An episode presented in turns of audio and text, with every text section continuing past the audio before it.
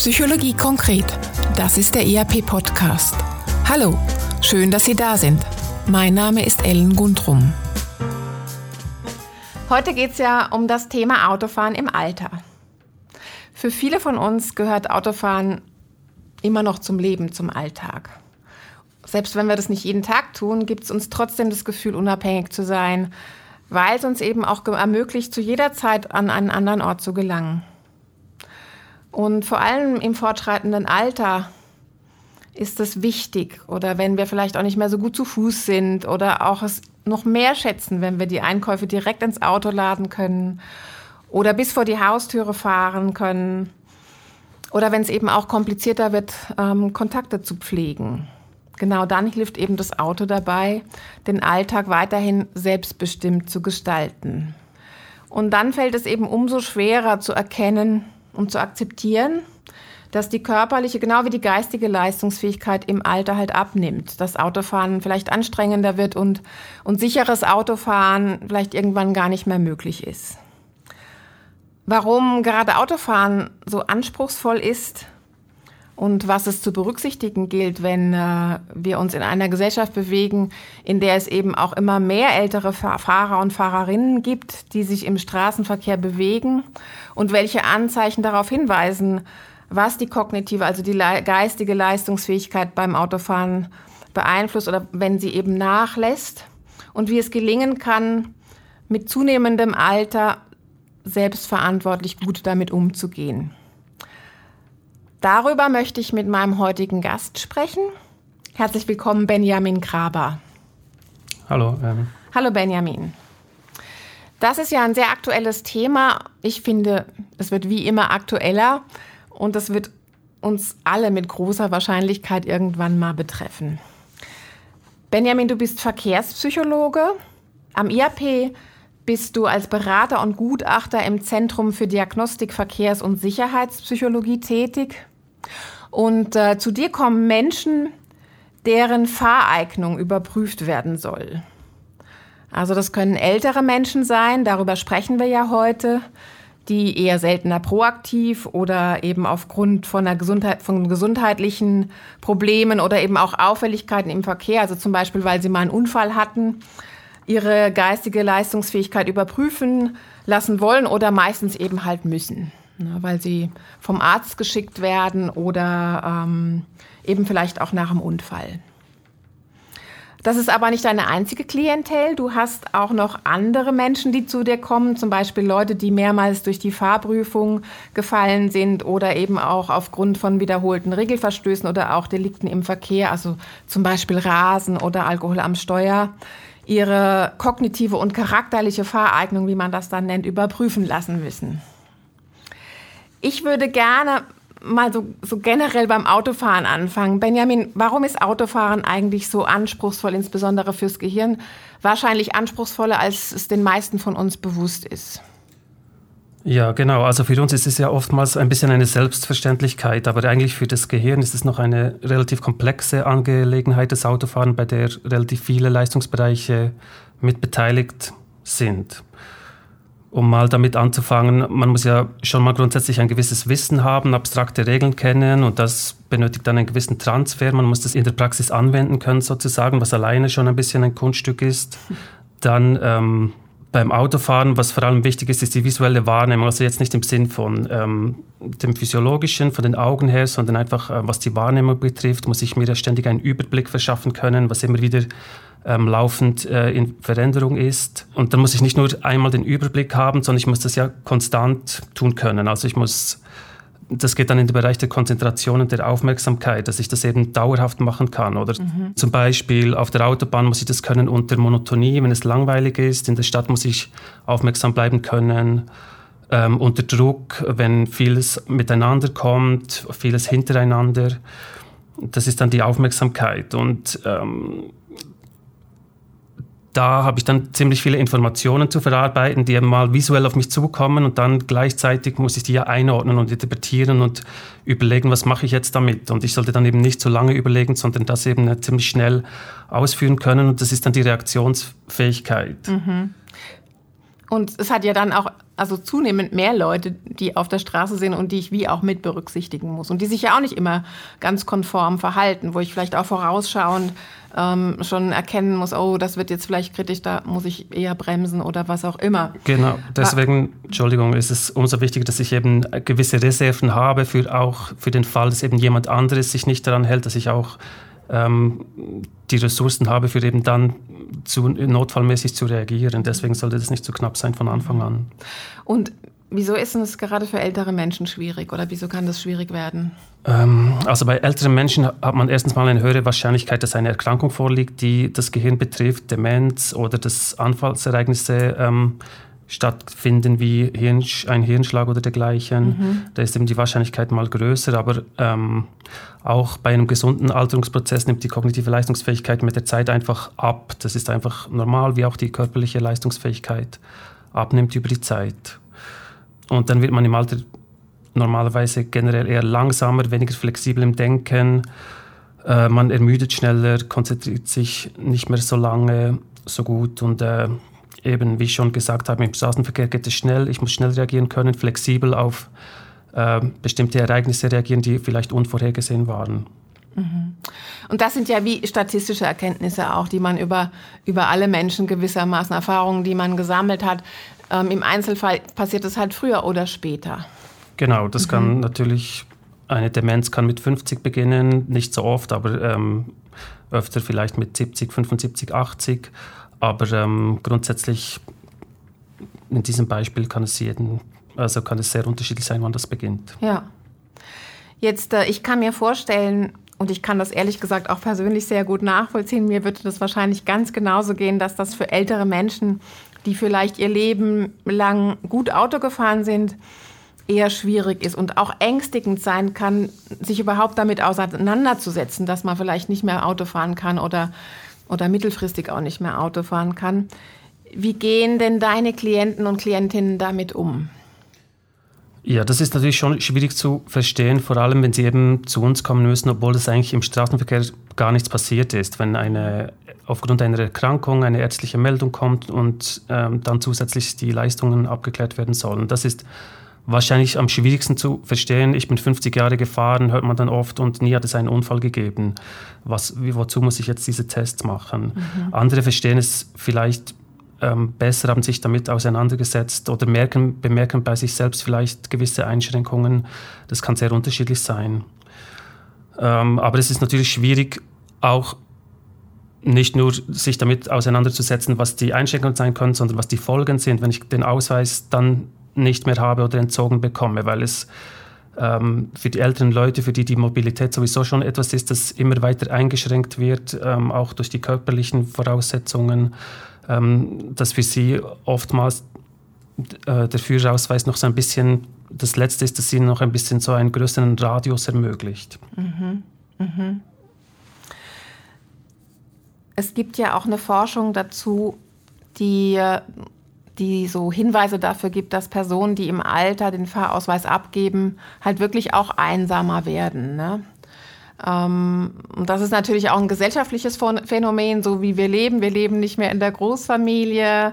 Manchmal lebe ich halt im Alter auch alleine und, und da gibt es ja schon ein Risiko, also dass ich dann halt vielleicht wirklich schneller abbaue. Genau, es ist natürlich, wenn man, man baut weniger schnell ab, wenn man aktiv ist, mhm. körperlich, geistig.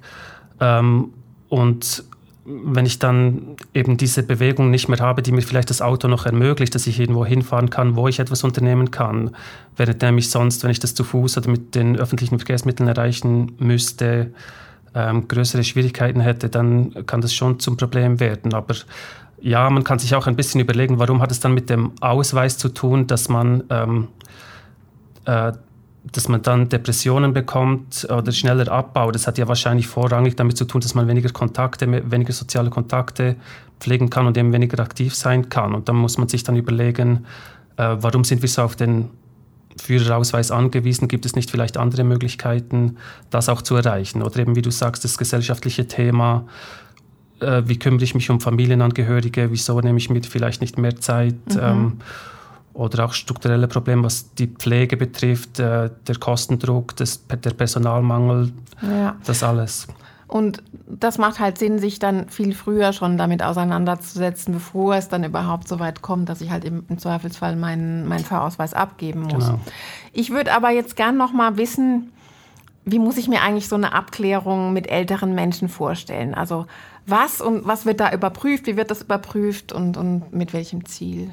Genau, also die Leute, die werden ja vom Straßenverkehrsamt eigentlich meistens zugewiesen. Also sie mhm. kommen nicht unbedingt freiwillig und ähm, der Grund war dann meistens, dass es ähm, Auffälligkeiten im Straßenverkehr gegeben hat, wie zum Beispiel ähm, eine Häufung von Unfällen äh, oder dass sich jemand nach einem kleineren Unfall vielleicht verwirrt ähm, verhalten hat in den Augen der Polizei, sodass das weitergemeldet wurde, sodass die Leute dann zu uns kommen müssen und das mhm. abklären. Mhm. Und ähm, die Untersuchung besteht dann eigentlich aus einem Gespräch, wo man die Leute kurz zu ihren Lebensumständen fragt, dass man so auch ein bisschen äh, das Leistungsniveau ein bisschen erkennen kann aus dem Alltag. Und das Gespräch dort geht es auch darum, dass man so ein bisschen Kompensationsmöglichkeiten erkennen könnte, wenn es jetzt bei den Tests, die nachher durchgeführt werden, so ein bisschen knapp werden könnte.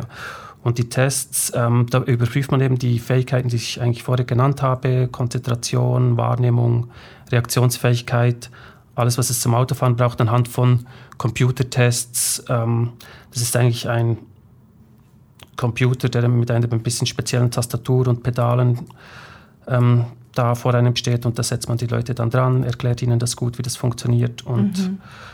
äh, dann bekomme ich am Ende die Ergebnisse, ob die Anforderungen zum Autofahren erreicht werden. Ja. Und dann, wie es dann weiterläuft, normalerweise kann ich den Leuten dann direkt im Anschluss an das Gespräch eigentlich sagen, ob es jetzt gereicht hat, um weiterzufahren oder nicht da können dann sehr glückliche Momente entstehen, aber häufig eben auch ein bisschen äh, schwere Momente, wo, wo man den Leuten sagen muss, sie können nicht mehr fahren und dann besteht dann meistens gerade bei den älteren Leuten auch nicht groß die Aussicht, dass das dann äh, noch ändern wird. Mhm. Und das hat dann ein bisschen einen endgültigen Charakter, mit dem sie sich auseinandersetzen müssen. Mhm. Aber eben, wenn ich das richtig verstanden habe, gibt es eben bei dieser Abklärung halt auch Raum, ähm, den man mit den Klienten hat, um das halt dann auch ein Stück weit ganzheitlich anzuschauen und, und um ihnen auch Gelegenheit zu geben, jetzt dann auch mit dem Ergebnis umzugehen. Genau, also einerseits was die Beurteilung betrifft. Ich mhm. nehme jetzt nicht einfach nur die Zahlen und sage ja oder nein, sondern mhm. man schaut es dann an im Einzelfall, was jetzt das bedeutet. Und eben am Ende, ja, versuche ich schon die Leute ein bisschen abzuholen, weil äh, ja, ich stelle mir das jetzt auch nicht sehr schön vor, wenn sie dann einfach einen Brief nach Hause bekommen, wo drin steht, sie dürfen nicht mehr fahren. Also deswegen versuche ich da auch ein bisschen schon die Akzeptanz zu schaffen und auch ähm, äh, ein bisschen Raum zu geben, um auch ein bisschen Lösungen aufzuzeigen, auch wenn ja. jetzt das ein bisschen über unsere Aufgabe hinausgeht. Mhm. Genau. Ähm, ich würde gerne noch mal kurz auf die Statistik kommen. Ähm, wenn man die anschaut, dann kann man auch erkennen, dass es vor allen Dingen auch ge darum geht, nicht, sich selber nicht zu gefährden. Also natürlich andere, aber vor allen Dingen auch sich selber, weil ähm, ältere Menschen eben häufig auch äh, erschwerte Verläufe haben oder schwerere Verläufe nach Unfällen, weil sie halt insgesamt ähm, verletzlicher sind. Mhm. Und das gilt vor allen Dingen bei Personen, die zu Fuß unterwegs sind, aber auch bei Autounfällen und, und neuerdings vermehrt übrigens auch bei E-Bikes. Mhm.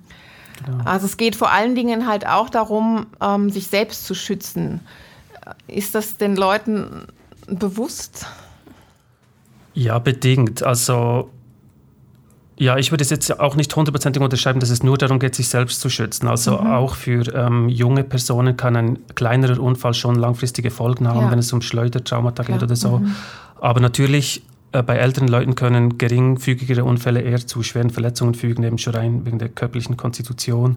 Also mhm. häufig ist es so, dass ähm, dass das schon nicht unbedingt, dass den Leuten so bewusst ist, weil es eben auch schleichend kommt, diese kognitiven Defizite. Das ja. ist, es ist so wie mit der Sehkraft, wenn die langsam, wenn man die langsam verliert, dann merkt man es erst an einem bestimmten Punkt, wenn man etwas vielleicht wirklich nicht mehr lesen kann, wo einem auffällt, das konnte ich früher immer. Aber sonst äh, kommt es so ähm, Schritt für Schritt und deswegen bemerken es die Leute gar nicht unbedingt und äh, ja, deswegen muss man sie auch ein bisschen darauf sensibilisieren zum Teil. Ja, das ist noch ein, ja, ein interessanter Punkt. Also du bist jetzt noch jung, aber vielleicht hast du ja auch in deinem Umfeld Personen, bei denen du das Gefühl hast, das würde jetzt mal noch Sinn machen, dass die dann vielleicht in nützlicher Frist mal ihre Fahreignung überprüfen.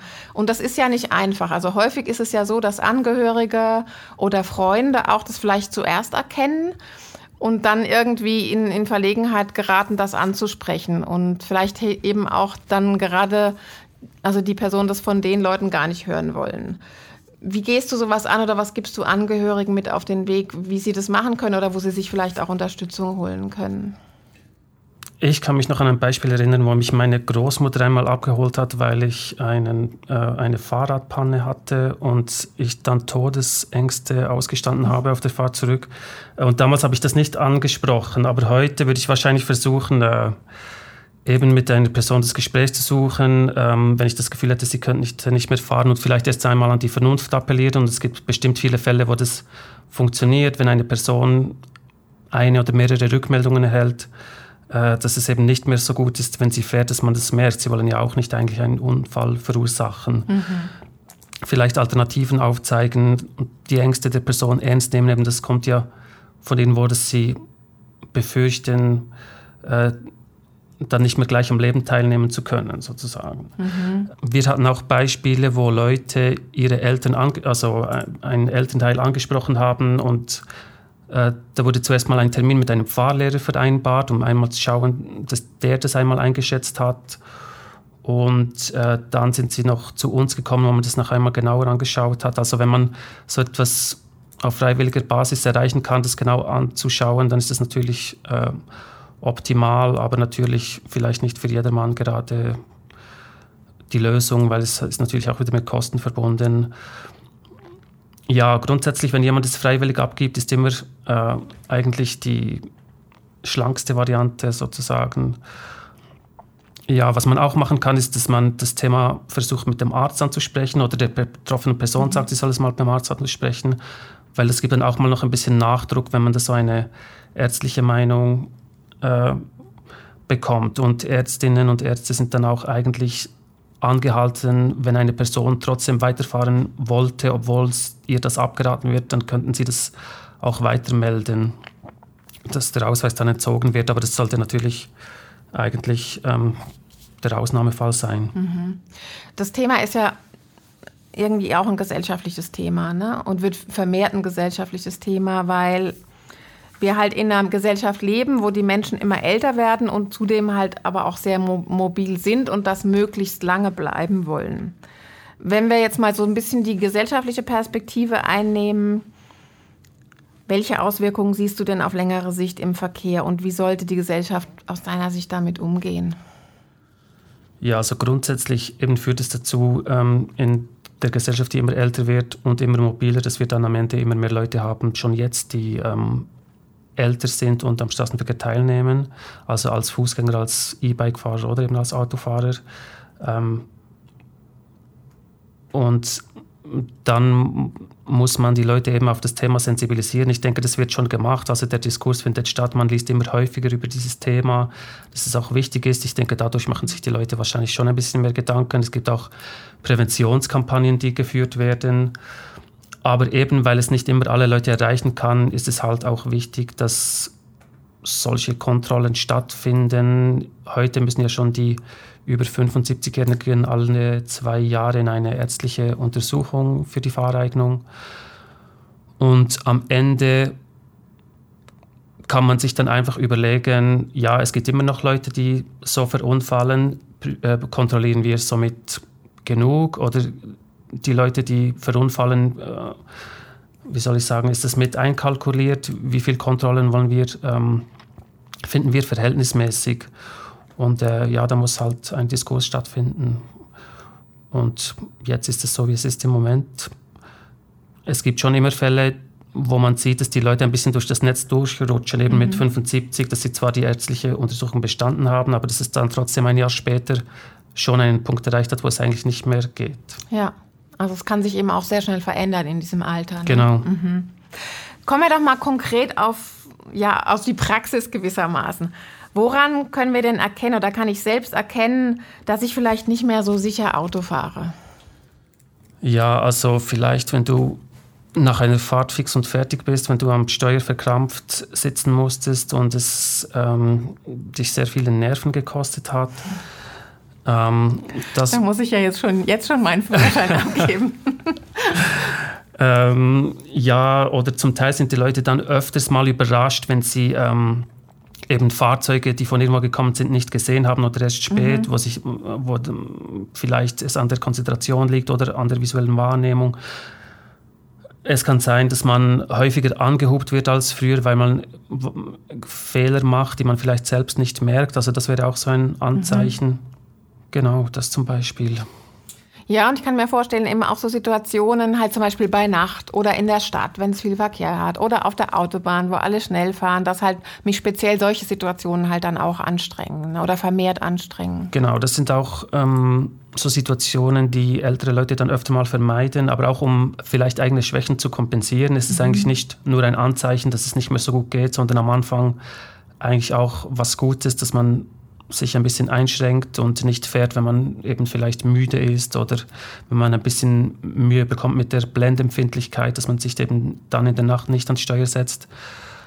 Aber es kommt dann irgendwann der Punkt, wo auch das dann eben ja. äh, nicht mehr hilft. Mhm. Ebenso dieses, An, also dieses Anpassen, dass ich sage, okay, komm, ich fahre jetzt nicht mehr auf die Autobahn, ich fahre jetzt nicht mehr bei Nacht und ich gehe auch nicht mehr in die Stadt, aber ich fahre eben noch zu meinem Supermarkt um die Ecke, weil mir das halt wirklich mein Leben erleichtert. Oder zu meiner Freundin, die zwei Kilometer weiter. Genau, wohnt. es ist ja grundsätzlich gut, wenn man dann nicht mehr zu viel ähm, sich Zeit benötigt, um sich zu orientieren, weil es mhm. wird eben auch immer schwieriger aber es kann natürlich auch auf bekannten Strecken Unfälle passieren, Klar. auch innerorts passieren die meisten Unfälle. Aha, interessant. Mhm. Ähm, von daher muss man das immer sorgfältig abwägen. Auch ja, man dürfte zum Beispiel solche äh, Auflagen geben, dass jemand nur in einem bestimmten Gebiet fährt, aber das ist ein bisschen umstritten, eben genau aus diesem Grund. Ja, verstehe. Zum Schluss noch mal ganz konkret, was gibst du unseren Hörern und Hörerinnen mit auf den Weg? Also was kann man präventiv tun, damit man halt im Alter möglichst lange fahrtüchtig bleibt? Und wie kann ich dann halt gut auch selbstverantwortlich damit umgehen beim Älterwerden und auch im Alter? Was rätst du unseren Zuhörern oder vielleicht hast du auch ein paar Tipps? Es gilt eigentlich, was in allen anderen Lebensbereichen auch gilt. Ein gesunder, aktiver Lebensstil trägt dazu bei, dass man ähm, länger fit ist, äh, je, älter das, je älter man wird, desto mehr Bedeutung kommt dem zu.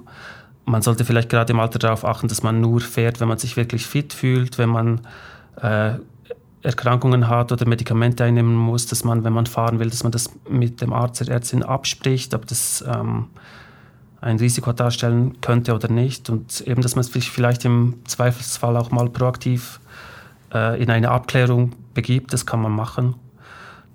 Ja, ich würde den Leuten auch raten, sich äh, äh, mit dem Thema eben offen auseinanderzusetzen und sich früh genug zu überlegen, unter welchen Umständen, wann man vielleicht den Ausweis abgeben möchte und Alternativen sich überlegt. Das macht man ja auch sonst, wenn es um das Alter geht, wenn man beispielsweise eine, ein Haus mhm. baut, dass man sich überlegt, äh, ja, wie machen wir, dass wir dann nicht mehr die Treppen hoch müssen. Solche Sachen, da kann man genau. sich auch, wenn es ums Autofahren geht, überlegen, ja, wohne ich an einem Ort, wo ich ÖV-Verbindungen habe, ähm, wäre ein Elektromobil eine Alternative, mhm. solche Sachen. Es gibt auch äh, Fahrdienste vom, von der Spitex oder vom Roten Kreuz, also solche Sachen kann man in Anspruch nehmen. Oftmals sind die Leute schlecht darüber informiert. Mhm. Ja. Und ja, ein bisschen nicht Hoffnung, aber es ist äh, wenigstens ein bisschen erleichternd für die Betroffenen, ist, dass es ja eigentlich allen so geht, äh, früher oder später, auch ähm, wenn es ja jetzt einen selber trifft im Moment, aber es ist vielleicht besser nach 50 unfallfreien Jahren den Ausweis abzugeben als ähm, später, wenn es dann gefährlich werden würde. Also deswegen ähm, ist äh, es gut, wenn man sich das frühzeitig überlegt. Mhm. Und frühzeitig eben auch darüber nachdenkt, wie kann ich vielleicht meine Lebenssituation anpassen, damit es mir dann wie auch leichter fällt. Genau. Vielen Dank, Benjamin Graber. Das war der IAP-Podcast Psychologie konkret zum Thema Autofahren im Alter. Wie wir erkennen können, wenn die körperliche und geistige Leistungsfähigkeit nachlässt und wie wir proaktiv und selbstverantwortlich gut damit umgehen können. Schön, dass Sie dabei waren. Wenn es Ihnen gefallen hat, wie Sie Themen und Methoden aus der Psychologie ganz konkret im Alltag umsetzen können? Dann hören Sie doch wieder rein bei uns. Wir freuen uns, wenn Sie den IAP-Podcast Psychologie konkret abonnieren und einer Person, die Ihnen wichtig ist, weiterempfehlen. Vielen Dank und bis bald. Tschüss.